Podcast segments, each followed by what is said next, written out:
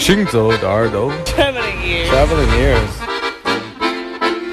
Путешествие слуха. Синто де Эрдо. Кенте он. Хангзавиде.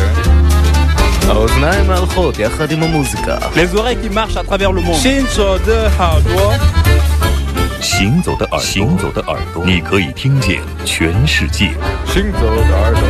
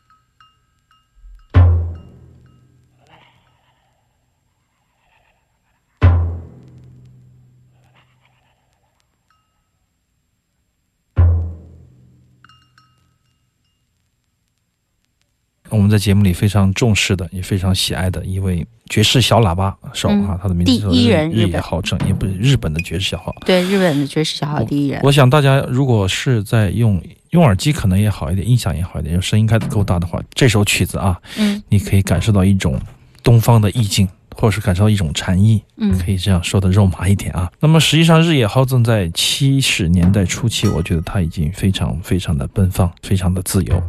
在这个时期，他的音乐我觉得代表了整个东方亚洲的最高的水准。所以说，在节目里常常把他的各种专辑、各种现场拿出来播。最近买到这张唱片不容易，因为我记得群里夏凌空啊、大嘴啊，我们都挺喜欢他的那个年代的歌。所以说，这张寿歌品相好的什么新的黑胶也不容易找。上一段时间朋友帮我买到，我就急不可耐的来录一张他的黑胶的这个声音，跟大家一起分享。这是一九七六年日野浩正在日本的一个厂牌叫做。East Wind 东风厂牌就专门出版这种东方或者说是日本本土爵士乐的一个厂牌，嗯我觉得是非常重要的厂牌，而且录音非常的好听。常常我们说有些录音是为了发烧而发烧，为了刺激你的耳膜来做这个发烧唱片。我觉得那种录音方式是一种选择，但现在我们听到的日野浩正这样的是真正用心，录音师、混音师、所有的乐手，包括唱片封面的设计者，都是在同一个乐团工作，都是成为音乐的一部分。这样的感觉确实非常的曼妙啊，非常的美好。其实那样的一种高保真，我觉得是一种假的。我们反而更想听到的是一种真实的，就是还原的。嗯、我觉得可能是情绪的表达，在我们看来可能是应该放在第一位的吧。有的人会觉得声音的技术的表达可能是第一位的，这也是仁者见仁，智者见智。但是我觉得都是听声音的几个不同的方向，但如果可以结合在一起，我觉得就非常的好了啊，人就非常的幸福了。这首《日夜好正》非常的空灵。而且非常的严肃，哎，打击乐手是他的弟弟日野原言。那么他们两兄弟的这一首配合，我觉得是天作之合。为什么呢？把那种空的那种意境、幽冥的意境、虚幻的意境，完全表现出来一种哲学的美感。我觉得在打击乐方面，他的弟弟日野原言在这首曲子里面也表现得非常好，非常好啊。这种慢板的这种节奏是特别难演绎的，对，非常难，嗯因为你不能秃噜嘛。对他啊心中得多么沉着啊！对，而且你也炫不了技，是啊，这是非常非常好听的一首曲子，大家有兴趣一定要找来听一下，一定要找来听一下。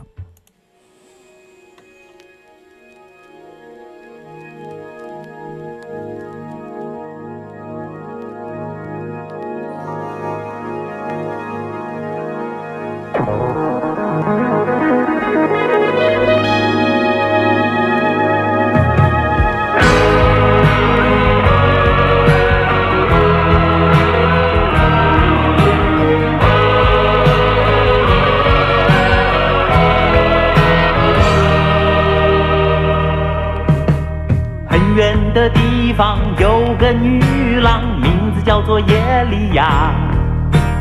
有人在传说她的眼睛看了使你更年轻。如果你得到她的拥抱，你就永远不会老。为了这个神奇的传说，我要努力去寻找。耶利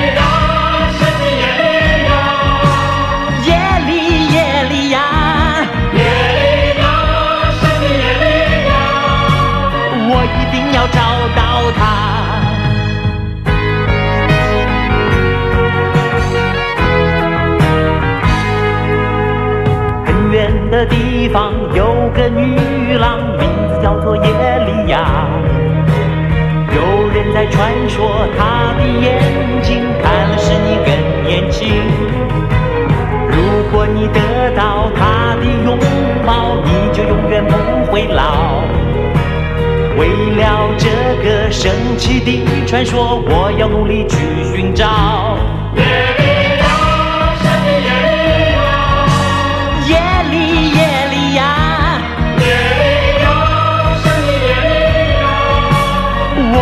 要找到他。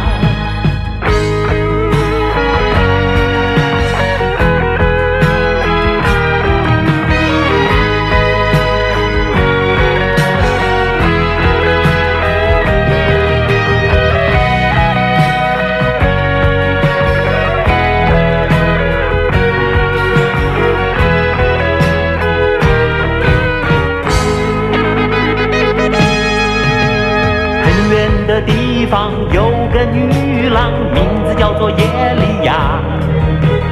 有人在传说，他的眼睛看了使你更年轻。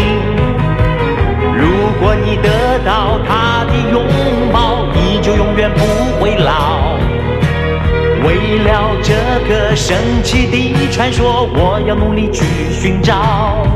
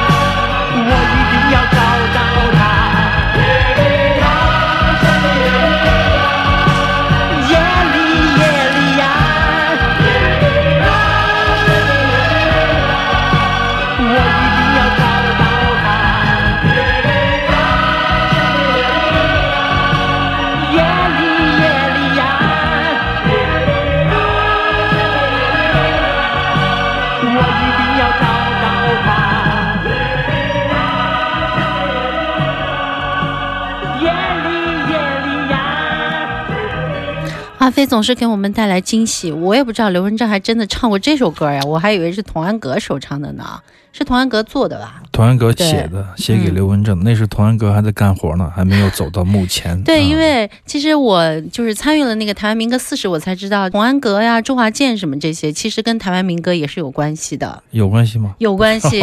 他们当年你知道吗？都上过桃姐的那个节目。我跟台湾民歌还有关系，你知道吗？很多年前在长沙的街头，我一个人单骑着一个二八单车流浪的时候，发现一个小酒吧门口贴了一个台湾字体的，嗯那个时候叫 POP 字体吧，繁体字繁体字的招聘民歌手。有。当时我想你们那儿好潮啊！对，我就想不对，这是台湾的。为什么呢？因为我老偷听那个节目嘛，啊短播节目，我也看什么时代金歌、什么港台的那些书嘛，我就知道这个民歌就是民谣的意思，就是不再是那个学院的民歌。当时跟我一个朋友说，哎，他是招那个民族唱法的歌手，你不适合。我说不，我这个肯定是。然后我就守了一个月，嗯，天天围着他转。开张的那天我去应聘，就成为他的第一个歌手，因为他就是一个台湾人。怎么你还有这段历史？你都没告诉他我。当年他们也在木船西餐厅那些唱歌，啊，给我带了很多，我们带了很多台湾的音像的资料，也是从那个时候开始的。那你那时候罗大佑啊什么的什么？歌啊？对罗大佑啊，什么刘文正啊，刘文正没唱过，但这些歌曲就确实影响到我们。这张刘文正《太阳一样》这张专辑很有意思的专辑，几首名曲都在，电动玩具啊，还有一首《爱像什么》。那首爱像什么哎、这首歌曲现在听起来都非常棒，非常好听啊。所以那个时候我们不觉得，现在听起来觉得好听了。我曾经说为什么呢？因为这个现在的你耳边的音乐太烂了，就是一比较就觉得不实在啊。那个时候的音乐还是不错的。嗯，而且你看刘文正他的咬字发音也都很特别，你听呀，他其实特别靠前那种。大开大合吧，嗯往前顶，就是那种青春气息吧。当时他也是，他跟罗大佑当年在一个乐队嘛，罗大佑弹键盘，他也弹键盘、唱歌什么的。这些人当初都是一块儿的，后面就是因为有了音乐的不同的风格，开始各自单飞啊。嗯这也是一个黄金时期吧，我想他。嗯、对，但是实际上我知道他的时候，并不是他特别当红的那段，我知道他是因为费翔，我是因为飞鹰，飞鹰三姐三妹。对，因为我那个年代，我们上初中的时候，偶像，对对。我们看的，比如说那个日历呀、就是那个大海报。那个海报，对，就是飞鹰三姐妹，什么哦。伊能静啊、方文琳啊，就是这种，就特别喜欢他们，然后知道他们幕后的大老板。我喜欢飞鹰里边最丑的一个 黑妹，唱那个裘海正。对对对，裘海正，那个时候你应该你应该没看过《忧欢派对》的海报吧？看过《忧小虎欢派对不是和小虎队吗？新年快乐吗？那就是更早了嘛，实际上那就是我小学的时候那种组合。但现在想起来，当时的那种创作班底，一个唱片公司哈，哪些是负责创作，哪些负责起宣、负责录音、混音，这些都是非常专业的。台湾这一点做得非常好，所以说才有这么多的好作品出来。